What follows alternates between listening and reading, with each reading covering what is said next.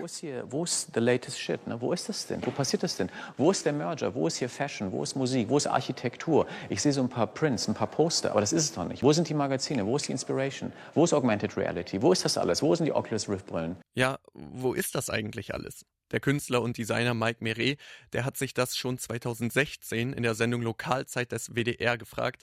Wahrscheinlich kennt ihr den inzwischen doch sehr bekannten Ausschnitt. Jetzt, heutzutage, muss man auch gar nicht mehr lange suchen nach Inspiration, Kunst und kreativer Arbeit. Oft reicht es schon, wahlweise Instagram, Facebook oder auch Pinterest zu öffnen, und schon scheint man überall von Künstlerinnen und Künstlern umgeben zu sein. Doch wie künstlerisch ist das eigentlich noch? Wie verändert das Internet die Szene? Und wer kann überhaupt Kunst machen? Diese Fragen wollen wir uns heute in dieser Folge von Gretchen stellen. Mein Name ist Kai Rehmen. Schön, dass ihr dabei seid. Gretchen, der Kulturpodcast von Mephisto 976.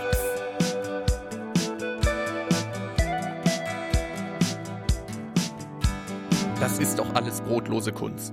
Wenn ihr hobbymäßig selbst künstlerisch tätig seid oder vielleicht so etwas wie Kunstwissenschaften studiert, habt ihr das vielleicht schon einmal hören müssen. Tatsächlich ist dieser Ausdruck auch sehr logisch, denn natürlich produziert die Kunst nur Nahrung für den Geist und nicht für den Körper. Wenn ich den Begriff Kunst höre, denke ich schnell an die großen Maler, Da Vinci, Picasso oder auch Van Gogh. Doch Kulturschaffende gibt es ja schon viel länger. Wie genau ist dieser Beruf eigentlich entstanden und wovon haben die Kulturschaffenden in den letzten Jahrhunderten genau gelebt? In unserer Kategorie des Pudels Kern hat Clara Gold sich das einmal genauer angeschaut. Des Pudels Kern. Schon zu Zeiten der Jäger und Sammler nahm Kunst eine besondere Stellung in der Gemeinschaft ein. Künstlerisch bearbeitete Kultgegenstände der Steinzeit weisen auf eine kultische oder religiöse Bedeutung der Werke hin. Auch kunstvoll bemalte Höhlen waren keine einfachen Wohnorte. Die Forschung geht davon aus, dass die Urheberinnen der steinzeitlichen Kunstwerke nur diejenigen waren, die in Verbindung zu den zeremoniellen Aktivitäten der Höhle standen. Mutmaßlich handelte es sich bei den Kunstschaffenden der Zeit also um Schamanen. Im Altertum und Mittelalter galt Kunst grundsätzlich als Handwerk. Die Hierarchie der Künstlerwerkstätten in den Städten mit Lehrknaben, Gesellen und Meistern war die gleiche wie in jedem anderen Handwerksberuf. Die Aufträge wurden von reichen Privatleuten und Fürsten vergeben. Diese hatten sehr genaue Vorstellungen von den Kunstwerken, die sie anfertigen ließen. Außerdem war das Erfinden von Kunstwerken vor allem von kirchlichen Autoritäten unerwünscht. Wer Kunst schaffen wollte, konnte dies nur als Zunftmitglied tun. Die einzige Möglichkeit, dem Zunftzwang der handwerklichen Kunst zu entkommen, war sich in Abhängigkeit eines Herren zu begeben.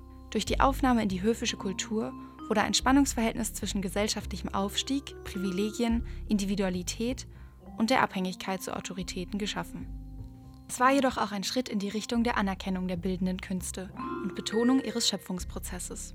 Die heute so bedeutende Verbindung vom Kunstwerk zur Künstlerin hat erst mit der Kunstgeschichte im 15. Jahrhundert an Bedeutung gewonnen. Seitdem wird Kunst nicht mehr anonym geschaffen und erst dadurch konnten KünstlerInnen auch selbst berühmt werden. Albrecht Dürers Selbstbildnis von 1500 spiegelt dieses neue Selbstbewusstsein wider. Kunst galt nun mehr als eine durch Leidenschaft und Freude motivierte Tätigkeit, Abseits der Höfe bevorzugten WanderkünstlerInnen ihre Unabhängigkeit und arbeiteten für verschiedene Auftraggebende. Den Rang der Hoflieferanten erhielten nur KünstlerInnen der Sonderklasse. Diese wohnten in Städten und stellten durch Beziehungen und den Schutz der Höfe ihre bürgerliche Unabhängigkeit und künstlerische Souveränität sicher. Ab der Renaissance konnten diese Schutzherrschaft auch bürgerliche Bankiers und Kaufleute anbieten. Sie wurden zu sogenannten Mäzenen. Die vermutlich bekanntesten Mäzene war die Familie der Medici, welche mit ihren eindrucksvollen Aufträgen einen Wettstreit um Sozialprestige ausgelöst hatte und dadurch die Rivalität unter KünstlerInnen um Schutz und Geld verstärkten.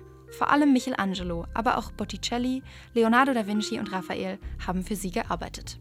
Seit dem 18. Jahrhundert haben Höfe und Institutionen ihren Status als Zentren von Kunst und Kultur verloren. Die Arbeit der KünstlerInnen hat sich seitdem auf die öffentliche Präsentation ohne direkten Auftraggeber ausgerichtet. Voraussetzungen für das KünstlerInnen-Dasein waren nun die Ausbildung an Akademien und die anschließende Vermarktung und Präsentation auf dem Kunstmarkt. Die Kunstschaffenden waren darauf angewiesen, vom Verkauf ihrer Kunst zu leben. Der Aspekt der Selbstdarstellung rückte nun deutlicher in den Vordergrund. Erst durch die öffentliche Präsentation von Kunst ist die gesellschaftliche Kunstkritik entstanden. Kunst wurde nun anders betrachtet und stand unter dem Banner L'art pour l'art. Kunst um der Kunst willen. Mit der Industrialisierung wurde auch der Schaffensprozess von Kunst beschleunigt. Reiche KundInnen kauften Bilder für den Eigenbedarf. KunstsammlerInnen etablierten sich und unterstützten viele KünstlerInnen finanziell. Akademien und Salons haben dadurch ihre monopolisierte Kontrolle über den Kunstmarkt verloren. Auch Status und Bezahlung von KünstlerInnen lag nun in bürgerlicher Hand. Die in den 50er Jahren aufblühende Pop-Art ist bekannt für die Auseinandersetzung mit der Konsumwelt. Doch die moderne Informationsgesellschaft, berieselt durch Massenproduktion von Kultur, forderte von der Kunst immer mehr, immer schneller. Die Kunstschaffenden selbst wurden zur Marke. Als UnternehmerInnen werden sie von Firmen und Stars zu kommerziellen Zwecken engagiert. Sie selbst erlangen durch diese Vermarktungsweise und Kommerzialisierung jedoch auch Star-Charakter. Wer heute abseits des Ausstellungswesens und Kunstmarkts versucht, mit Kunst Geld zu verdienen, hat dank der globalisierten und digitalisierten Welt, in der wir leben, viele Möglichkeiten der Selbstvermarktung online. Eigene Websites, Online-Shops oder Social-Media-Plattformen wie Instagram sind Orte der Vermarktung und Selbstdarstellung. Sie ermöglichen die formlose, einfache Vernetzung und einen direkteren Draht zum Publikum. Die geschaffene Plattform bietet viele Möglichkeiten. Neben Likes und Kommentaren sind die KünstlerInnen aber immer noch auf die Ausstellung oder den Verkauf angewiesen. Kunst ist also von einer elitären Beschäftigung der Reichen und Mächtigen zum Massenmedium geworden. Doch wie sehen das die Künstlerinnen und Künstler selbst? Unsere Redakteurin Laila Renn hat sich einmal in Wien umgehört und mit Kunstschaffenden gesprochen, deren Bekanntheit zumindest zum Teil auf Instagram zurückzuführen ist. Ich bin unterwegs auf einem der beliebtesten Plätze Wiens, dem Museumsquartier. Hier tummeln sich an wärmeren Tagen Dutzende von Studierenden, Kunstinteressierten und TouristInnen. Ich gehe die Treppen hinunter und vor mir türmt sich ein riesengroßes Steinmassiv auf, genauso grau wie der Himmel heute. Das MUMOC, Museum moderner Kunst. Ich gehe weiter über den riesigen leeren Platz. Er ist umgeben von Gebäuden, in denen Ausstellungen, Cafés und das Tanzquartier zu Hause sind. Am anderen Ende steht ein Blockgebäude aus weißem Stein. Hier befindet sich das bekannte Leopold-Museum mit der Dauerausstellung von Egon Schiele. Schiele klimmt Hundertwasser. Wien ist die Stadt der Künste, die Kulturhochburg Österreichs. Vor allem die bildenden Künste sind in der Stadt hoch angesehen. Ich steige in die Ringbahn ein. Mit ihr komme ich zu einem wunderschönen Backsteingebäude. Die Angewandte gehört zusammen mit der Universität der Bildenden Künste zu den begehrtesten Hochschulen für Kunst und verspricht einen raschen Einstieg in die Wiener Kreativszene. All diese Institutionen haben einen großen Wert für Wien und die Kunstszene im Allgemeinen. Doch mein Ziel ist heute ein anderes. Ich will mir nicht die etablierten Einrichtungen anschauen, sondern mich der Frage widmen, warum machen wir überhaupt Kunst? Geht es um Ansehen und Erfolg? Geht es um Leidenschaft? Oder vielleicht doch darum, mal etwas anderes zu machen. Dafür will ich mit Menschen sprechen, die keine klassische Ausbildung gemacht haben. Auf Instagram suche ich die Kanäle nach Kunstschaffenden ab. Beim Durchscrollen stoße ich auf die Posts eines alten Bekannten. Fritz wohnt nun schon seit einigen Jahren in Wien und macht neben seinem Architekturstudium auch Kunst. Ich frage ihn, ob er Lust darauf hat, mich ein wenig in seinem Künstleralltag mitzunehmen. Wir treffen uns bei seinem Atelier, das sich in der Nähe des Hauptbahnhofs befindet. Ich warte auf der Straße vor einem Garagentor, da ich mir nicht sicher bin, ob das wirklich der richtige Ort ist. Ein kurzes Pfeifen hallt von hinten durch den Gang und Fritz kommt mir mit gut gelaunter Miene entgegen. Hallo. Wir holen uns noch einen Kaffee bei einem kleinen Lokal um die Ecke. Danach führt er mich wieder durch den hallenden Gang hindurch. Wir steigen ein paar Treppen hoch und Fritz öffnet mehrere metallene Türen. In dem Gebäude haben auch andere bekannte KünstlerInnen ihre Ateliers. Nach der letzten Tür befinden wir uns in einem Raum, der voll gefüllt ist mit Gerümpel. Dann endlich betreten wir den Raum, in dem Fritz arbeitet. Ein großes weißes Studio. Links an der Wand hängen ein paar bekritzelte Leinwände. Rechts steht ein langer Tisch mit Spraydosen, Pinseln und Farben. Und an die Wände lehnen sich Dutzende von Leinwänden. Wir lassen uns auf einer kleinen Sitzecke am anderen Ende des Raums nieder. Fritz dreht sich eine Zigarette und wir quatschen über das Studium, Bouldern und die Schwierigkeiten des Berufseinstiegs. Fritz macht gerade seinen Bachelor in Architektur fertig. Seine Kreativität zeigt sich aber nicht nur hier. Seit ein paar Jahren macht er auch Musik und malt nebenher regelmäßig. Seine erste Ausstellung im Sommer war ausverkauft und auch sonst verkauft er nebenbei immer wieder mal ein paar Bilder. Seine Kunst erinnert mich an den Pop-Art-Künstler Keith Haring. Definitionsmäßig mache ich äh, abstrakte Kunst, die in Richtung grafische Gestaltung geht. Aber Im Prinzip mache ich einfach, was mir gerade im Kopf ist. Ich denke nicht großartig drüber nach, also sehr wenig Konzept und viel einfach ausprobieren und machen. Mich interessiert, wie er zu seiner Kunst gekommen ist. Weil ich irgendwas gebraucht habe, um ein bisschen runterzukommen. Es war so ein bisschen vor Corona und gerade Beziehungsende und irgendwie großes Drama im Kopf und nicht wirklich ein Ausgleich zu dem Ganzen. Und dadurch hat das eigentlich angefangen, dass ich auf groß angefangen habe zu malen und nicht nur auf kleinen Papieren, was man halt sonst so im Alltag meistens macht. Kunst bedeutet für Fritz nicht nur Ruhezeit. Er sieht sich dem gesellschaftlichen Druck von heute ausgeliefert, der besagt, wir sollten auch in unserer Freizeit etwas Produktives machen. So mache ich halt in meiner Freizeit jetzt Kunst, weil ich das Gefühl habe oder beziehungsweise so mein äh, Schuldgefühl unterdrücken kann, nichts Produktives in meiner Freizeit zu machen. Und gleichzeitig bringt es mir halt auch eine gewisse Ruhe. Also ich merke schon, dass ich mich besser fühle, wenn ich was aktiv gemacht habe, wo ich dann zum Schluss einen Output habe. Er sieht sich selbst nicht unbedingt als Künstler, da er keinen universitären Abschluss hat.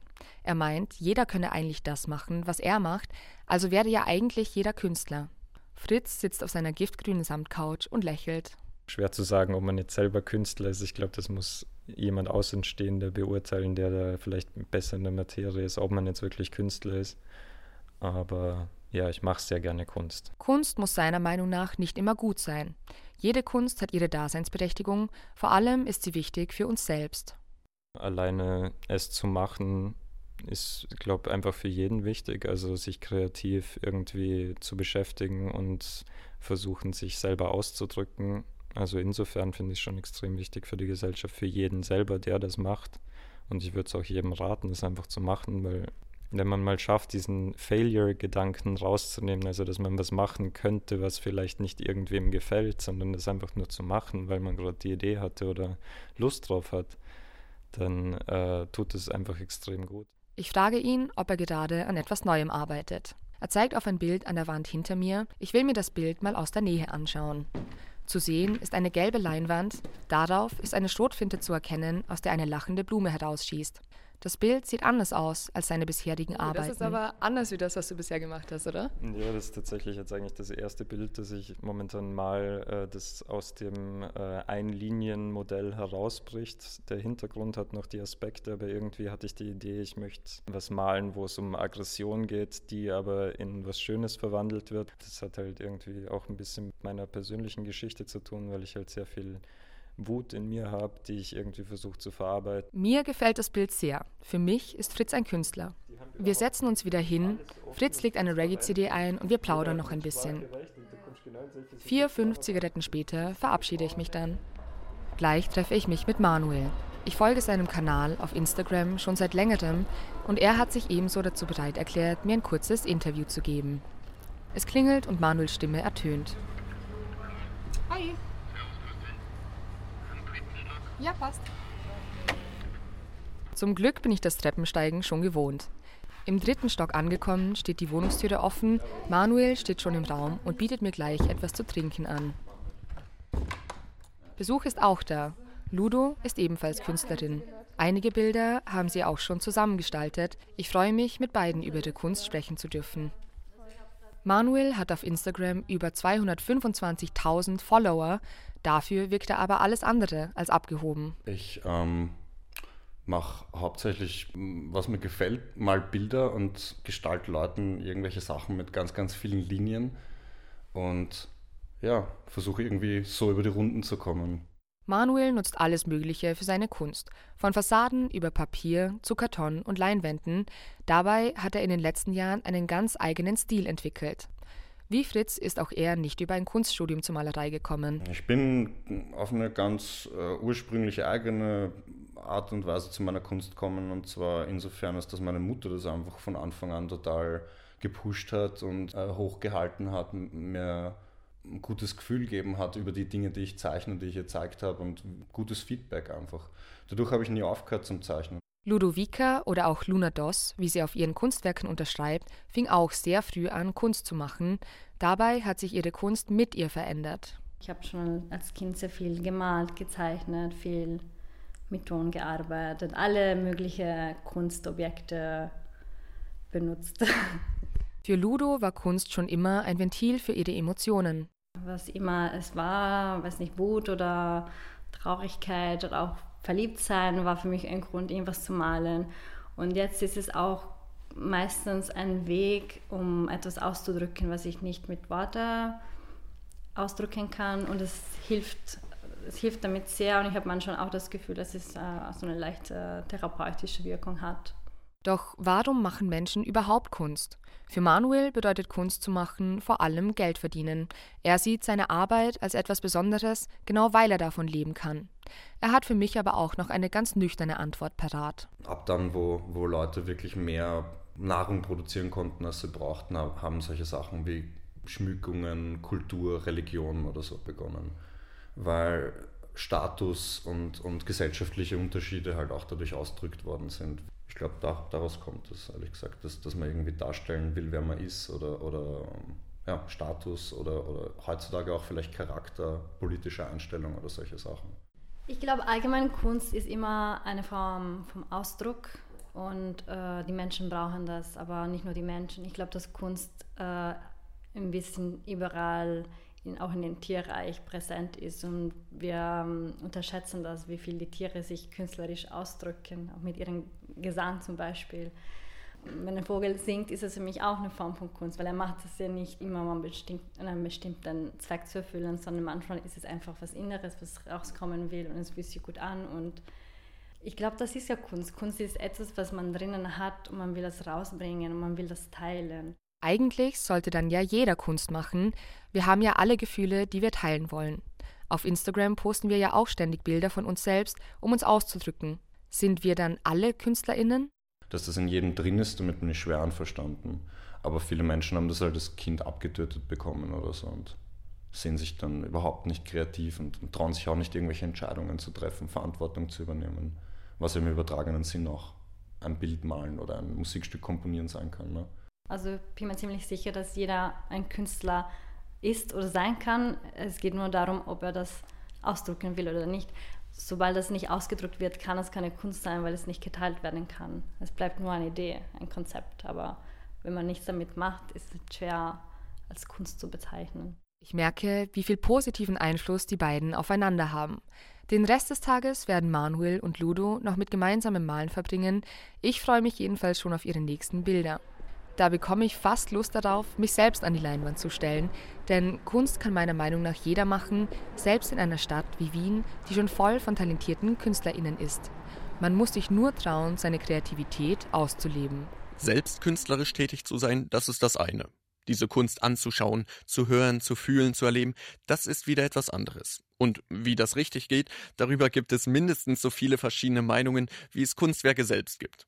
Deshalb will ich jetzt ein paar weitere hören und habe mir deshalb gleich drei Leute aus unserer Kulturredaktion hier ins Studio geholt. Nils Wilken, Tabea Hallmann und Martin Andreas Arendt. Hallo, ihr drei. Hallo. Hey. Hi. Vielleicht ganz allgemein zum Einstieg. Ihr seid ja selbst kulturbegeistert, sonst wärt ihr wahrscheinlich auch nicht in dem Ressort und auch selbst teilweise künstlerisch tätig. Nils, mach mal den Anfang. Was machst du genau? Malen tue ich wahrscheinlich schon, solange ich denken kann. Das habe ich schon immer gemacht, früher vor mich hingemalt und dann in der Schule da zu meinem Glück sehr gefördert worden, konnte dann verschiedene Projekte auch umsetzen, immer mal an so ein paar Wettbewerben teilnehmen und habe dann jetzt für mich irgendwie rausgefunden, dass ich eigentlich so Leinwandmalerei, in welchem Stil dann auch immer, für mich eigentlich ganz gerne mag. Aber generell beschäftige ich mich da super gerne mit dem Thema Kunst und es ist einfach ein krasses Ventil für mich, irgendwie auszudrücken, Sachen zu verarbeiten und so ganz pathetisch gesagt, so ein bisschen die letzte große Freiheit, wo man machen kann, was man will. Martin, wie sieht's bei dir aus? Ich bin äh, Fotograf und mache äh, digitale Malerei und Kalligrafie. Zum einen als Grund einer Kunsttherapie so ein bisschen und ich selbst sehe mich aber weniger als Künstler, zwar als professioneller Fotograf hinsichtlich meiner Fähigkeiten, aber nicht als Künstler. Leider sage ich mal so. Tabea hat gerade so ein bisschen geguckt, als du meintest, du bist ein Fotograf, aber kein Künstler. Tabea, vielleicht erstmal, wie bist du, wie stehst du zur Kunst und dann auch gerne, warum du gerade so überrascht geschaut hast. Ich bin hier so ein bisschen die Außenseiterin. Ich mache keine Kunst, ich schaue sie mir gerne an. Ich studiere aber auch Politikwissenschaft und bin journalistisch interessiert und deswegen ist meine Perspektive oftmals dann die typisch systemische, wer hat hier Zugang, wer darf das, wer hat die Ressourcen. Und ich bin auch oft auf Instagram unterwegs und folge da vielen Seiten und konsumiere da auch gerne, was auch immer mir über den Weg läuft. Weshalb ich gerade so die Stirn gerunzelt habe, passt ja auch gut zum Thema. Martin, du hast gesagt, du würdest dich schon als Fotografen bezeichnen, aber nicht als Künstler. Ist das für dich ein Unterschied?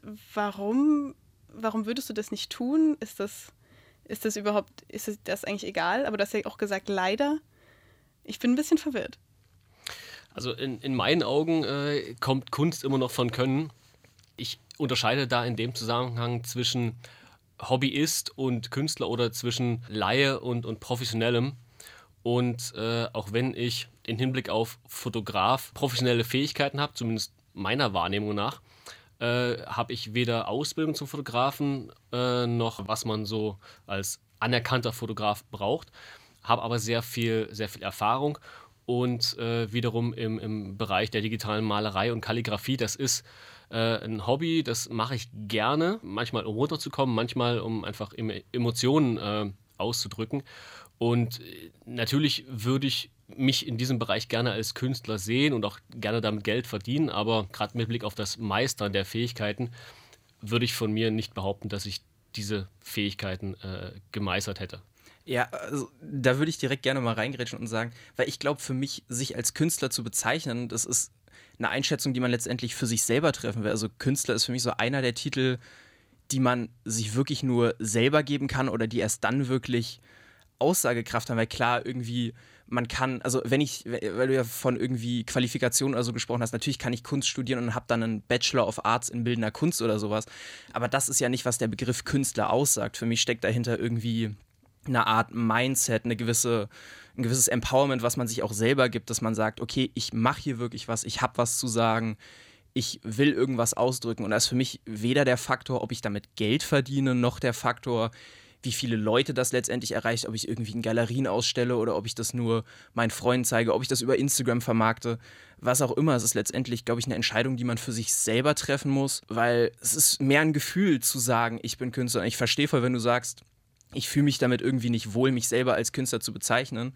weil du das an diesen Faktoren festmachst. Gleichzeitig fände ich es aber schwierig zu sagen, dass das die Faktoren sind, die wirklich einen dafür qualifizieren, sich so zu bezeichnen. Wenn du dich so fühlst, dann go for it. Dann sag, dass du Künstler bist, steh dafür ein und zeig den Leuten einfach immer wieder, warum du Künstler bist oder was für dich Künstler sein bedeutet.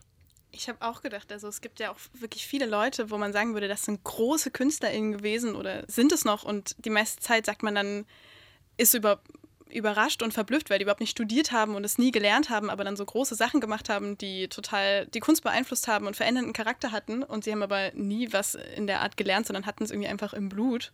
Und bezeichnet man ja auch ohne zu zögern. Ja, nee, du kannst ja auch gut zeichnen lernen oder gut fotografieren lernen oder was auch immer machen, indem du es einfach immer wieder machst, indem du, keine Ahnung, wenn du einen Fehler oft genug machst, ist es dein eigener Stil oder du findest was, was dich begeistert, arbeitest dich da einfach rein.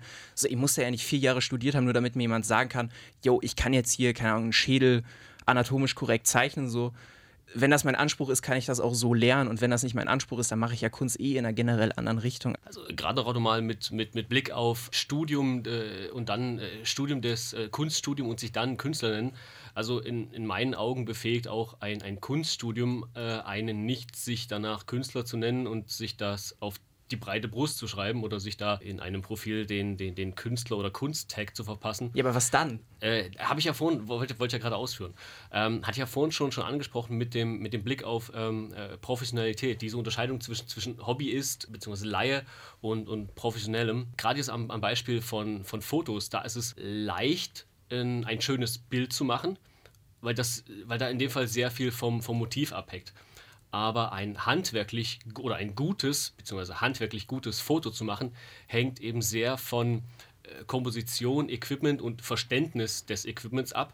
Äh, Gerade jetzt mit, mit Blick auf Hintergrundunschärfe und ähnlichem. Natürlich muss man da äh, als Betrachter des Fotos auch erstmal ein gewisses Auge dafür oder ja, ein gewisses Auge dafür oder, oder Gespür entwickeln, weil man primär natürlich sagt, das ist ein gutes Foto, wobei man eigentlich der Meinung ist, dass es ein schönes Foto und sich primär auf das Motiv bezieht und nicht auf die Art und Weise, wie dieses Foto jetzt geschossen wurde. Aber kann das ein Hobbyist nicht? Kann ich, wenn ich das als Hobby mache, nicht diesen technischen Skill haben? Das ist dann eine, eine Art Selbstwahrnehmung oder entsprechend Repräsentation eines Selbst nach außen. Wie will man von anderen gesehen werden? Wie gerade jetzt mit, mit Blick auf äh, Künstler-Tags oder entsprechende ähm, Prestige als, äh, als Künstler, die man erwartet von anderen oder auch gerade jetzt äh, mit, mit, mit Blick auf ein Selbstwertgefühl, ob jetzt gesund, ungesund, zu viel oder zu wenig und einer gewissen Gier oder einem Verlangen nach Aufmerksamkeit ist natürlich auch so ein Grund, warum man sich Künstler nennt oder eben nicht nennt. Was ich ganz interessant fand, auch wenn ihr jetzt in der Selbstbezeichnung Künstler, Künstlerin ein wenig auseinanderliegt,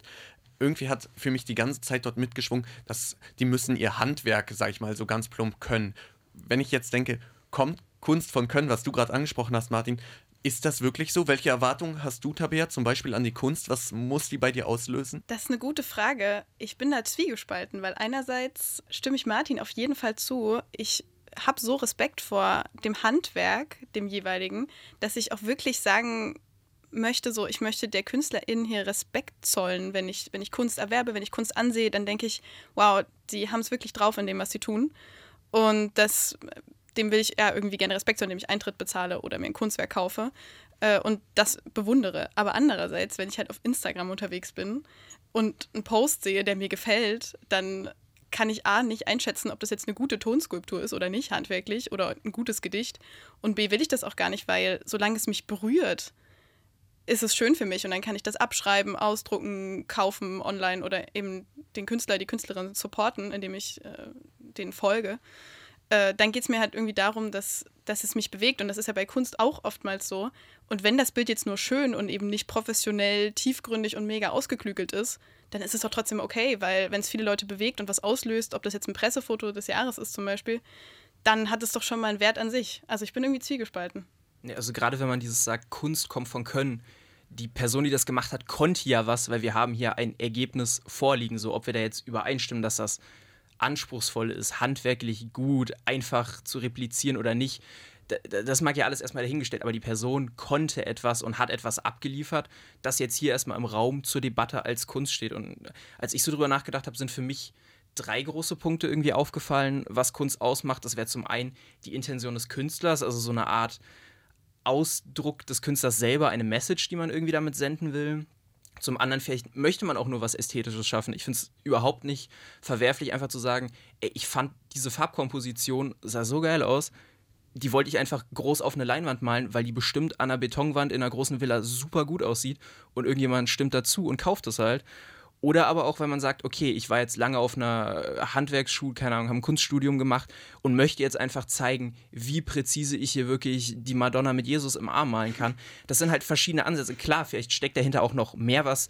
Die Punkte schließen sich auch nicht aus. Mein Blick auf, auf diesen Aspekt, was ich von, von Kunst erwarte, damit sich der Schaffende, Kunstschaffende, wie man ihn jetzt nennen möchte, als Künstler bezeichnen kann, ist halt äh, insbesondere dieser, das kann ich auch äh, Aspekt. Wie, wie, wie, oft sieht man äh, ein Bild, ich sage jetzt einfach mal so äh, aus der Luft gegriffen, ein, ein blaues, blaue, blaue Leinwand mit einem äh, gelben diagonalen Strich, der dann für 10.000 Euro verkauft wird, wo ich mich dann äh, frage, warum ist das jetzt, also warum hat das jetzt diesen, diesen Wert?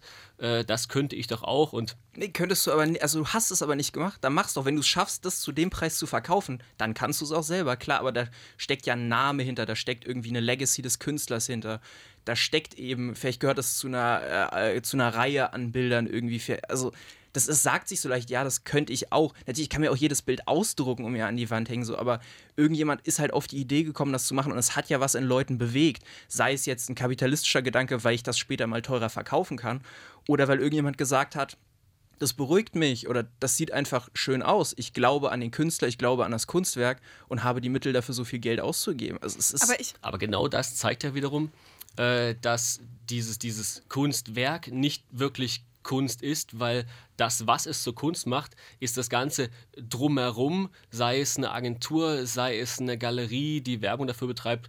Das, das, das, das ganze Werk selbst wird halt nur durch, durch das Gerede äh, darum äh, zu Kunst, gerade jetzt auch mit, Nein, mit, mit Blick auf am Markt. Gerade jetzt auch mit, mit, mit, mit Blick auf, mit Blick auf Replizierbarkeit. Deiner Definition nach wäre ja auch quasi Malen nach Zahlenkunst. Malen nach Zahlen ist die Vorhölle.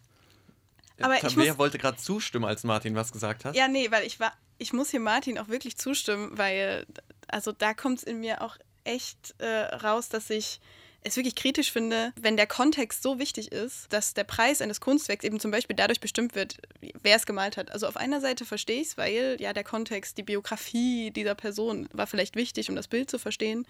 Aber das Bild ist halt auch nur so viel wert, weil es von dieser Person gemalt wurde. Und wenn es eine andere Person gemacht hätte, wäre es halt komplett egal auf dem Kunstmarkt. Und das ist doch schon ein bisschen das ist doch irgendwie ja, aber würdest komisch. Du, würdest du erst sagen, es ist erst Kunst, wenn es einen gewissen Wert hat? Also ich glaube, da kann man sich jetzt viel streiten letztendlich. Ja, man dreht sich da, wahrscheinlich im Kreis. Ja, wie viel da auch der Markt so mit zu tun hat. Aber ich finde es halt immer schwer, wenn man ein Bild dann auch nur auf seinen Wert reduziert, weil klar, es ist total einfach zu sagen, dieses Bild aus drei Farben von Rothko wurde irgendwie für mehrere Millionen Euro versteigert. denkt man sich, boah, was ein Scheiß sind ja nur drei Farben. Aber dass man es halt auch nicht, man muss es, finde ich, auch so ein bisschen von dem Preis erstmal losgelöst sehen. So findet man das Bild erstmal schön, ja, nein, ist das Kunst, ja, nein. Und deshalb sollte in meinen Augen der Wert des Bildes äh, proportional zum handwerklichen äh, Wert stehen und nicht äh, eine Sache, die man, wie gesagt, in fünf Minuten machen könnte und das dann für zehn, hunderttausende weggeht. Natürlich spielt da auch eine gewisse Form von Neid äh, mit hinein, weil ganz ehrlich, wenn, wenn, wenn ich es könnte, äh, würde ich auch ein Bild, äh, übertrieben gesagt, malen nach Zahlenbild und dann äh, male ich da halt einmal, gehe ich da einmal mit dem, mit, dem, mit, mit dem groben Pinsel drüber oder mit dem Spatel drüber und verkaufe das dann als mein eigenes Wert äh, für 20.000, äh, als mein eigenes Werk für 20.000, würde ich machen, klar, wer nicht. Ich denke auch zum Beispiel zurück an eine Anfrage, die ich mal gestellt habe. Äh, mit, mit Blick auf meine Fotografie habe ich mal versucht, ähm, Ausstellungen zu organisieren. Und habe halt bei verschiedenen Galerien angerufen und habe gefragt, wie wird man Künstler? Und ich habe äh, von allen übereinstimmend die Antwort bekommen, nur durch ein Kunststudium. Durch ein Kunststudium lernt man dann äh, im Zuge dieses Studiums die entsprechenden Kontakte kennen und durch die Kontakte wird man oder das, was man schafft, zum, zum Künstler, zur Kunst. Und das fand ich halt irgendwie, naja, auch so ein bisschen nicht fair, weil was wir vorhin schon einfach mehrfach äh, angesprochen hatten, diesen Aspekt von Fähigkeiten, äh, Erfahrung und ähnlichem ist in, ein, ist in meinen Augen viel mehr wert als das drumherum. Dann lass mich genau da reingrätschen, weil ich merke ja auch, der Kunstbegriff, das Künstlerdasein ist ja auch was Persönliches und so weiter und so fort. Wir haben aber einen Punkt vorhin angesprochen, den ich ganz besonders interessant fand, und zwar den Punkt von Social Media. Martin hat zum Beispiel gesagt, die klatschen sich dann den Künstler-Tag ins Profil oder auch Tabea, du hattest Instagram angesprochen. Ähm, wenn ich jetzt an Social Media denke, jeder kann sich dort präsentieren. Die, diese Niedrigschwelligkeit der Kunst ist total gegeben. Jeder kann in der Theorie und man merkt es ja auch in der Praxis ein Millionenpublikum erreichen. Wenn ich jetzt auf diese Niedrigschwelligkeit schaue, ist die nicht toll oder nimmt die vielleicht der Kunst die Besonderheit, das Exklusive? Tabea, was meinst du? Ich finde prinzipiell da können wir uns, denke ich, auch darauf einigen, äh, dass es natürlich eine riesengroße Chance ist, den Kunstbegriff auszuweiten und viel, viel mehr Leuten die Chance zu geben, sich zu präsentieren, ihr Zeug an, an die Gesellschaft zu bringen und die Chance zu haben, eben das zu präsentieren. Egal, wie viele Ressourcen da dahinter stehen und wie viel Geld sie vielleicht zum Netzwerken haben oder eben zum Studieren oder für Equipment. Das finde ich schon mal sehr, sehr cool und das wird sage ich mal, gesellschaftlich eben ausweiten, was Kunst äh, alles ist. Andererseits muss ich eben auch mitdenken, dass die Mechanismen, die im realen Leben existieren, nicht auf Social Media auf einmal weg sind. Also die Leute, die äh, jetzt äh, für Galerien und, und im Studium mehr Geld haben und äh, mehr Kontakte, um ihr Zeug an den Mann zu bringen und an die Frau, die haben auch auf Instagram mehr Zeit und mehr Kohle, um das zu promoten und um Werbung zu schalten und um Leute kennenzulernen, die das teilen. So, Martin, das, ganz kurz. Das wird ja nicht anders sein. Mit Blick auf die Zeit, wie siehst du das? In, in, in meinen Augen ist es natürlich als Plattform ist Instagram sehr günstig, weil, wie gesagt, sehr niederschwellig. Aber äh, gerade mit Blick auf Wert, dadurch, dass ein Wert oder ein Gutsein, Schlechtsein an äh, das Like-Volumen sehr oft gekoppelt ist, ist es einfach in vielen Fällen in meinen Augen verfälscht. Zum einen, weil ein, eine Social-Media-Plattform baut auf der anderen auf und wenn man auf der einen äh, Fans, Freunde, Follower, was auch immer hatte, zieht man die sehr in sehr vielen Fällen automatisch mit zur nächsten Plattform und äh, kriegt dort wiederum mehr und dann zur nächsten Plattform, immer wenn was Neueres kommt. Und gerade auch der, der Aspekt des Kaufs von Liked verschleiert halt auch nochmal den tatsächlichen oder das, das, tatsächliche Gefallen eines, einer Masse.